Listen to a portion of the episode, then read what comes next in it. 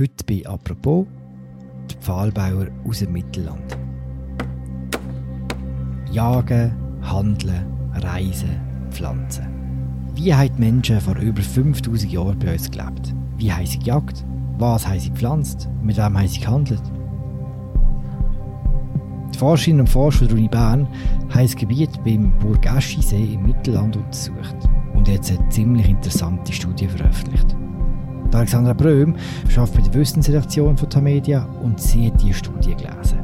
Heute erzählt sie uns davon in einer neuen Folge von «Apropos», im täglichen Podcast vom Tagesanzeiger und der Redaktion Tamedia. Hallo Alexandra. Hi Philipp.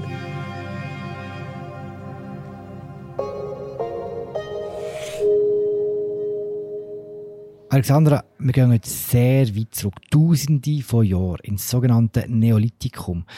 Kannst du uns ein bisschen Kontext geben? Wann war das genau? Gewesen? Was war vorher? Gewesen? Was war nachher? Gewesen? Einfach, dass wir so grob wissen, wo wir uns bewegen. Mhm. Also die Zeitperiode, wo man Neolithikum nennt, die fängt vor ungefähr 7000 Jahren an. Man kann das ja immer auf zwei Arten zeitlich definieren. Entweder im Jahr seit heute oder mit der Zeitrechnung vor und nach Christus. Also vor 7000 Jahren oder 5000 vor Christus. Das ist aber, glaube ich, einfacher. Wir bleiben jetzt bei dem so und so viele Jahre bis heute. Also das Neolithikum fängt vor ungefähr 7000 Jahren an und es geht dann bis zur Bronzezeit. Die fängt vor ungefähr 4200 Jahren an. Um es vielleicht noch ein bisschen einordnen, die letzte Eiszeit auf dem Gebiet der heutigen Schweiz hat bis ungefähr vor 19.000 Jahren gedauert. Vorher ist also die Schweiz vergletschert gewesen. Darum gibt es auch aus der Zeit vor 20 oder 30.000 Jahren keine Spuren von Menschen auf dem Gebiet von der heutigen Schweiz. Obwohl es dann sicher auch schon Menschen da gegeben hat, weil ähm, der Homo sapiens ist ja vor etwa 45.000 Jahren nach Europa vorgestoßen. Aber die Gletscher haben das alles, was vielleicht vorher mal war, zerstört. Aber das Eis hat sich dann langsam zurückgezogen, zuerst im Nordosten, also heutige Raum Basel, Solothurn, so dort, und dann immer größere Teile vom Mittelland. Und es haben sich ähm, Seen gebildet.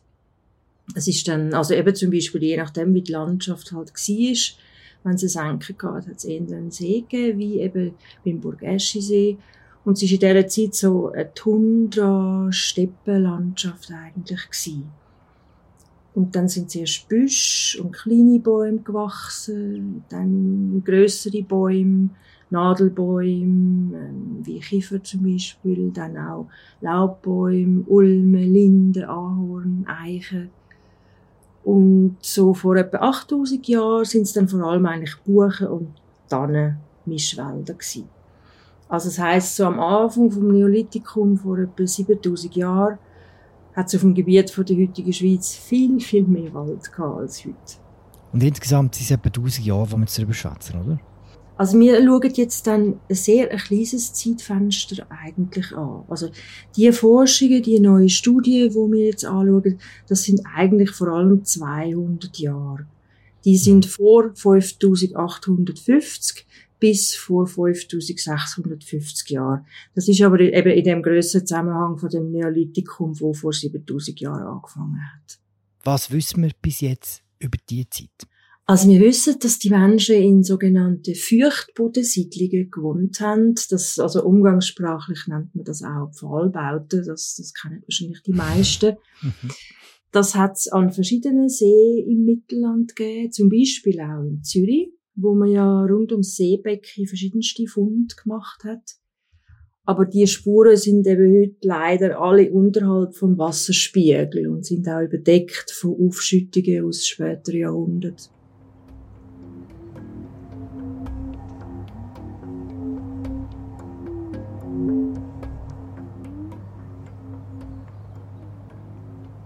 Allgemein kann man ja auch sagen, so die Frage, wie viel wir aus einer historischen oder prähistorischen Zeitperiode wissen, das hängt ja immer auch von den Quellen, von den Informationsmöglichkeiten ab, die wir über die Zeit haben. Und, mhm. ähm, schriftliche Quellen gibt es von denen keine. obwohl die älteste überlieferte Schrift ist eigentlich nicht viel jünger. Das ist die Keilschrift, wo so im Zweistromland von Euphrat und Tigris entstanden ist. Die ist ungefähr 5500 Jahre alt, also relativ kurz nach dem. Und wir wissen auch nicht, also vielleicht haben die Menschen ja tatsächlich auf Holz irgendwelche Zeichen eingeritzt, aber das wissen wir nicht. Und es kann aber sehr gut sein, dass es auch eine Kultur war mit einer mündlichen Überlieferung. Das hat es in Europa eigentlich bis ins frühe Mittelalter, also bis 800, 900 nach Christus, hat es das noch gegeben in Gebieten, wo noch nicht christianisiert sind dann.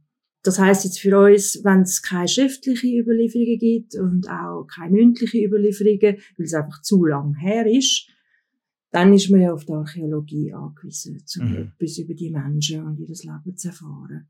Und leider ist in Mitteleuropa, also wo wir sind, sind Bedingungen nicht wahnsinnig gut für organisches Material, zum lang im Boden überleben. Also organisches Material sind Reste von Pflanzen, Tieren, Menschen, also zum Beispiel Holz oder Leder oder Fell, also einfach Sachen, wo die Menschen vermutlich in ihrem Alltag gebraucht haben. Also gerade Holz ist sicher ein beliebtes Baumaterial gewesen. Aber das überlebt nur unter gewissen Bedingungen, wie eben zum Beispiel im Wasser.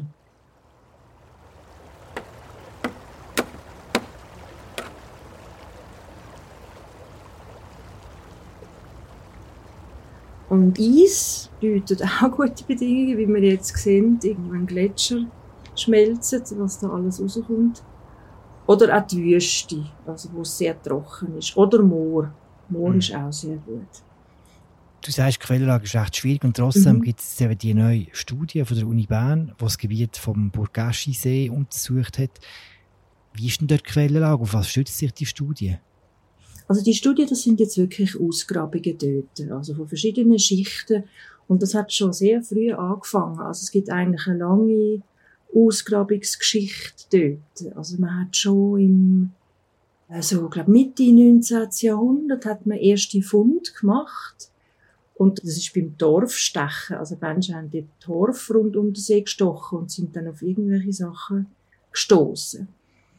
Und was jetzt besonders ist eigentlich beim Burgeschi-See, ist, dass er uns wieso auch einen Einblick gibt ins Leben an den kleineren Seen im Mittelland in dieser Zeit, also im Neolithikum. Hat es dort damals so ausgesehen, wie es jetzt heute aussieht? Nein, gar nicht. Also ursprünglich ist der See eigentlich einiges grösser gewesen und er ist dann verlandet und hat sich auch Moor rundherum gebildet. Also es ist sehr eine attraktive Landschaft eigentlich für die äh, sogenannten Wildbütergemeinschaften. Das sind also umgangssprachlich sagt man auch Jäger und Sammler, wobei man auch muss nach neuesten Studien sagen Jägerinnen eben auch, weil sich zeigt, dass Frauen eigentlich in diesen Kulturen und, und, und Zeiten praktisch genauso häufig auf die Jagd sind wie die Männer. Und die haben dann dort äh, verschiedenste Tiere eigentlich gejagt und ähm, man hat auch aus der Zeit vor dem Neolithikum, also vor 7000 Jahren, hat man äh, mehrere, also fast 30 Fundstellen von Werkzeugen und viel Spitzen, wo eben darauf hinweist, dass dort schon die Leute sind jagen, weil es eben eine gute Region war ist zum Jagen. Und so erste Spuren von bürgerlichen Gemeinschaften gibt's dann auch schon vor, vor 7000 Jahren. Das hat sehr anders ausgesehen und heute sieht man eben leider gar nichts mehr von diesen Siedlungen aus dieser Zeit. Also heute ist der See ein Naherholungsgebiet und hat ein Strandbad und eben es hat gar keine Spuren mehr. Aber im Neolithikum, in dem Zeitfenster, wo eben die Studie anschaut, von vor 5850 bis 5650 Jahren, haben die Menschen sicher schon einiges auch gerodet gehabt, also so mit Brandrodung, also der Wald abbrennt. Und es hat dann sicher Getreidefelder schon gehabt in der Nähe vom See, Bäume, also offenes Gelände mit Sträuch, vielleicht Haseln und wo jagen sind es dann einfach im nahen Wald. Weiss man, was für Menschen da gewohnt haben damals? Wir wissen leider nicht so viel über die Menschen. Also, man hat zwar einige Knochen gefunden, Aber weil man die Knochen, eben weil sie so eine lange Ausgrabungsgeschichte hat, ähm, die hat man zum Teil schon vor mehr als 100 Jahren gefunden. Und dann sind sie eben nicht nach heutigen Verfahren konserviert worden. Also man hat zum Beispiel so ums Jahr 1900, glaube hat man so ein Steinkistengrab gefunden, hat dann aber nur den Schädel rausgenommen und alle anderen Knochen nicht aufbewahrt. Und der Schädel hat das Forschungsteam nochmal nach neuen Methoden untersucht. Aber man kann trotzdem leider nicht mehr so viel sagen. Also es ist vermutlich ein Mann zwischen 20 und 30 und er hat gewisse Zeichen von Entzündungen am Schädel gehabt. Aber man kann zum Beispiel auch nicht mehr sagen, ist jetzt das Todesursache gewesen. Oder man hat auch Knochen von einem siebenjährigen Kind und sonst noch so einzelne von anderen Erwachsenen gefunden. Also eigentlich hat man heute schon sehr spezifische Verfahren. Also wenn man das jetzt alles heute gefunden hat, weil ähm, man kann zum Beispiel mit der sogenannten Isotopenanalyse mhm. kann man herausfinden, wie sich ein Mensch ernährt hat oder auch wie mobil er war Isotop sind verschiedene Bestandteile von chemischen Elementen, wo wir eigentlich wie so aus der Umwelt aufnehmen und wo sich dann im, im Körper eben anweisen lassen. Und dann kann man eben zum Beispiel sagen, der Mensch hat jetzt so und so lang in einer anderen Region gelebt. Also das gibt dann sehr interessante Informationen, eben zum Beispiel, wie sich jemand bewegt hat oder eben wie sich die Menschen ernährt haben. Und DNA ist sehr schwierig bei den sehr alten Funden, weil es häufig einfach nicht mehr genug gutes Material hat, um es wirklich analysieren.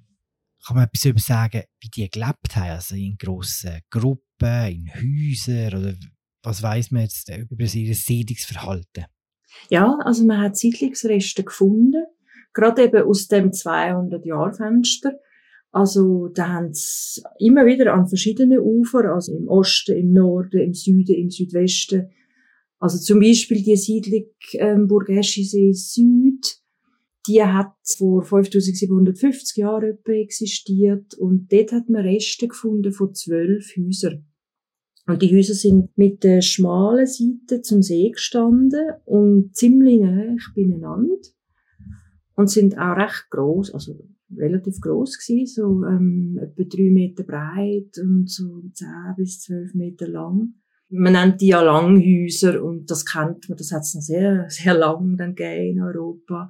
Am ehesten kennt man sie heute vielleicht noch so von den Menschen, wo wir heute Wikinger nennen, die so mhm. vom 8. bis 11. Jahrhundert im heutigen Skandinavien gelebt haben. Die Häuser haben sie aus Holz gebaut, also Vermutlich sind auch ähm, Dächer mit Holzschindeln deckt gewesen. Und was man nicht weiß, ist, wie jetzt die Häuser ähm, unterteilt gewesen sind. Also das weiß man eben aus anderen Zusammenhängen, dass sehr lang ähm, Tiere auch noch im gleichen Haus, so in einem vielleicht speziellen Bereich gelebt haben wie die Menschen. Aber das kann man jetzt nicht auch nicht mehr sagen, ob jetzt die im gleichen Haus sind oder ob es einen separaten Stall vermutlich eher nicht gegeben hat. Aber man kann sich vorstellen, wahrscheinlich ist es eine Grossfamilie gewesen, ähm, jeweils in so einem langen Haus, aber beweisen, wie gesagt, kann man es leider nicht. Dass sie die gehalten haben, das weiß man. Bei den Tieren? Mhm. Ja, man weiß, also man hat gefunden Knochen von Rindern, von Schwein und von Schaf. Aber eben nicht so viel. Weiß man, von was die Leute gelebt haben? Ja, also sie haben natürlich, eben, sie haben Landwirtschaft betrieben. Sie haben ähm, schon verschiedene Sachen abgepflanzt dort in der Nähe vom See. Sie haben gejagt, ähm, sie haben gefischt. Sie haben aber sicher auch viel Zeit einfach gebraucht für Arbeiten, wo, wo wir heute nicht mehr selber machen. Eben so, ähm, das Haus instand halten, Kleider herstellen, Werkzeug oder einen Einbaum schnitzen, wo sie braucht haben, um sich auf dem Wasser fortbewegen.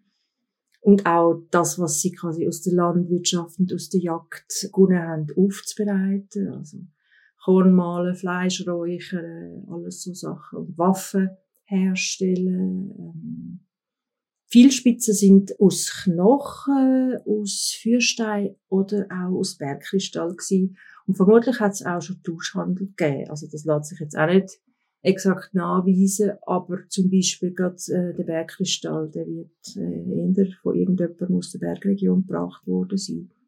Es gibt heute, das habe ich aus deinem Text gelernt, wo wir auch sehr gerne verlinken, zwei Theorien darüber, wie die Landwirtschaft nach Europa gekommen ist. Was sind das für zwei Theorien? Ja, also es gibt, ähm, die erste Theorie sagt eigentlich, dass die Landwirtschaft lokal in Europa entstanden ist und sich dann also quasi von Siedlung zu Siedlung verbreitet hat. Also die Leute sich gegenseitig so ein bisschen voneinander gelernt haben. Die andere Theorie sagt, dass es eher Menschen sind aus dem Gebiet vom sogenannten fruchtbaren Halbmond. Das ist eine Region, wo heute eigentlich Israel, Libanon, Jordanien, Nordsyrien, Südirak, es ist so eine, eben wie der Name sagt, so eine, es sieht aus wie ein Halbmond. Und ähm, das sind die ältesten Nachweise überhaupt von Landwirtschaft. Also dort gibt es Spuren von Landwirtschaft vor etwa 11.000 Jahren. Und es gibt dann so Migrationsbewegungen, dass die Menschen von dort dann eben über das Gebiet von der heutigen Türkei und Griechenland, das ist eine Migration ganz anders, als man sich das heute vorstellt, sondern die ist ganz, ganz langsam gewesen. Also die haben ja Tausende schier gebraucht. Also in Griechenland ist dann vielleicht so vor 8000 Jahren oder so gewesen. Und sie sind dann auf zwei verschiedene Routen, ähm, einerseits über das Mittelmeer Andererseits über den heutigen Balkan sind sie dann auf Mitteleuropa eigentlich gekommen, eben vor etwa 7000 Jahren. Und die Bauern und Bäuerinnen haben sich dann mit der lokalen Bevölkerung vermischt. Tut in einer Studie jetzt äh, in die eine oder in die andere Richtung deuten, wenn es um die zwei Theorien geht? Ja, also das Team von der Studie, die gehen eigentlich davon aus, dass es die Einwanderung gegeben hat und dann aber eine schnelle Durchmischung mit der lokalen Bevölkerung. Also es gibt eben aus der Schweiz kaum so paläogenetische Untersuchungen aus genau aus der Zeit, wo man eigentlich die will, das lässt sich ja dann je nachdem auch nachweisen, eben wenn du ähm, Überreste von Menschen findest und DNA kannst ähm, finden, dann kannst du nachweisen, vielleicht woher dass die gekommen sind oder woher dass ihre Vorfahren gekommen sind. Aber da gibt's relativ wenig. Aber man weiß einfach, dass eben Landwirtschaft hat's am Burgeschi-See, kann man mit Pollenanalyse zeigen, schon vor etwa 6500 Jahren gegeben. Und dazu hat immer noch die Jagd. Was heisst eigentlich Jagd? Sie haben eigentlich vor allem äh, Hirsch haben sie gejagt und Auerochsen, weil das also dort von der Landschaft her irgendwie relativ günstig war und die nicht so schnell abkönnen im Jahr. Ja, das weiß ich nicht genau. ja, also man nimmt einfach an, dass die Landwirtschaft noch zu wenig hergegeben hat, zum dann, also es kommt, eben, sie sind natürlich enorm abhängig halt von, wie gut das die Ernte ausgefallen ist und wenn es ein schlechter Sommer war, dann hast du halt wahrscheinlich mehr müssen jagen. Haben wir eine Ahnung, wie die Menschen ausgesehen haben, wie sie geschwätzt haben, das sind Sachen, die wir wissen. Ähm, leider wissen wir das sehr wenig. Also, wegen, wie sie geredet haben, also wir reden heute ja, also unser Schweizerdeutsch und das Deutsche, das sind indoeuropäische Sprachen. Und das sind ganz, ganz viele heutige Sprachen, sind indoeuropäische Sprachen, die sind aber erst vor etwa 5000 Jahren nach Mitteleuropa gekommen, über den Weg von den Steppen, eigentlich nördlich vom Schwarzen Meer. Und ähm, die Menschen, die die mitgebracht haben, die haben auch genetische Spuren hinterlassen, auch in der Schweiz. Aber was eben vorher, vor diesen 5000 Jahren, war, ist, das wissen wir leider nicht, wie die geredet haben. Ich wüsste es sehr gern. Mhm. Also, ich glaube, was man manchmal vergisst, wenn man so, so weit zurückschaut in der Geschichte, ist wieso, dass ähm, die Menschen sind genau wie wir. Also die sind, biologisch sind die ähm, genau gleich gewesen, die haben die gleiche Intelligenz gehabt und ähm, sie haben einfach etwa 5800 Jahre weniger Menschheitserfahrung und technische Entwicklung gehabt, als wir jetzt zur Verfügung. Also, aber sonst, ähm, ja, sind sie die gleichen Voraussetzungen gehabt wie wir. Und zum Aussehen, also jetzt speziell vom Borgeschi-See weiss man das nicht. Aber zum Beispiel der Ötzi, der kennt ja fast alle die Gletschermumie, die man in Österreich gefunden hat in den 90er Jahren. Der ist ein bisschen jünger, ich glaube etwa so 5300 oder so Jahre.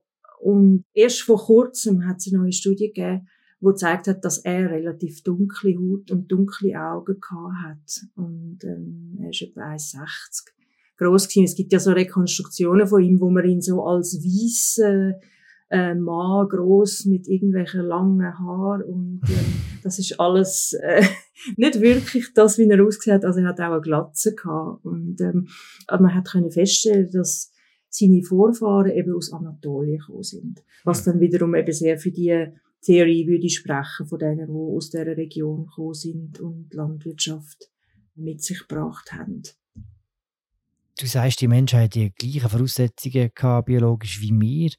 Und trotzdem wissen wir extrem wenig über sie. Mm. Gibt es irgendetwas in den Funden, wo darauf andeutet, was sie auch könnten geglaubt haben? Hm. Ja, also man weiß, dass also etwas Sicheres weiß man nicht. Also man hat schon Sachen gefunden, also man hat Anhänger gefunden aus Bären und Eberzähnen aber man weiß nicht, ist das einfach Schmuck gewesen oder hat das jemand getragen, wo du das ausgezeichnet worden ist als besonders guter Jäger, Jägerin. Oder was sehr gut könnte sein, ist, dass sie einfach auch die Natur als beseelt wahrgenommen haben. Also, dass der Anhänger vielleicht eine religiöse Bedeutung hat. Also, das Ganze so, dass Ahnen ähm, eine wichtige Rolle spielen oder eben, dass die Natur das alles so wie lebt, das hat es ja eben auch, zum die Parallelen nochmal machen, sehr lang gegeben, auch noch in Europa im frühen Mittelalter, in den nicht christianisierten Gebieten.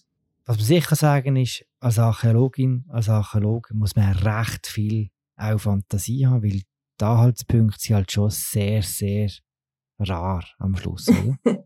ja, ja, aber man muss eben seine Fantasie auch wie an Zügel nehmen, weil sie müssen sich ja dann doch eben sehr streng einfach an das halten, ähm, wo man findet. Also, was man noch kann sagen, vielleicht zu dem, was sie glaubt haben, das kennt man vielleicht auch noch, es gibt den Dolmen von Oberbib, also so ein Dolmengrab mit so einem grossen Stein oben drauf, wo auf ein paar kleineren Steine ruht. Der ist ein bisschen jünger, aber nicht viel jetzt als die Siedlungen. Und ist auch aus einer ähnlichen Zeit wie zum Beispiel Stonehenge in England. Das kennen ja die meisten, also der Steinkreis. Und dort weiss man es eigentlich auch nicht genau, aber man nimmt an, dass es irgendeine sakrale Bedeutung hat. Auf jeden Fall weiss man eben, wie bei dem Dolmengrab und bei Stonehenge, dass es eine Begräbnisstätte war. Und, ähm, möglicherweise auch noch irgendeine Bedeutung mit, also Stonehenge zum Beispiel ist ja nach den Sternen, also beziehungsweise nach dem Sonnenstand ausgerichtet. Also das gibt es eben bei verschiedenen neolithischen Bauwerk. In Irland gibt's eine Grabkammer, Newgrange heisst die. Dort scheint die Sonne am kürzesten Tag im Winter genau in die Mitte von der Grabkammer durch ein kleines Loch. Also, da kann man sich dann auch, ja, einfach überlegen, was das echt hätte können bedeuten. Aber man muss auch immer einfach aufpassen, dass man halt nicht mit, mit unseren heutigen Vorstellungen, wie wir so eben, wir sind zwar irgendwie gleich von der Voraussetzung, aber trotzdem, wir haben so eine lange Zeit hinter uns und, und es hat sich so viel verändert und so vieles von unserem Denken ist anders. Darum wirklich wissen können wir es nicht. Es bleibt einmal mysteriös. ja. Danke, Alexandra. Sehr gerne.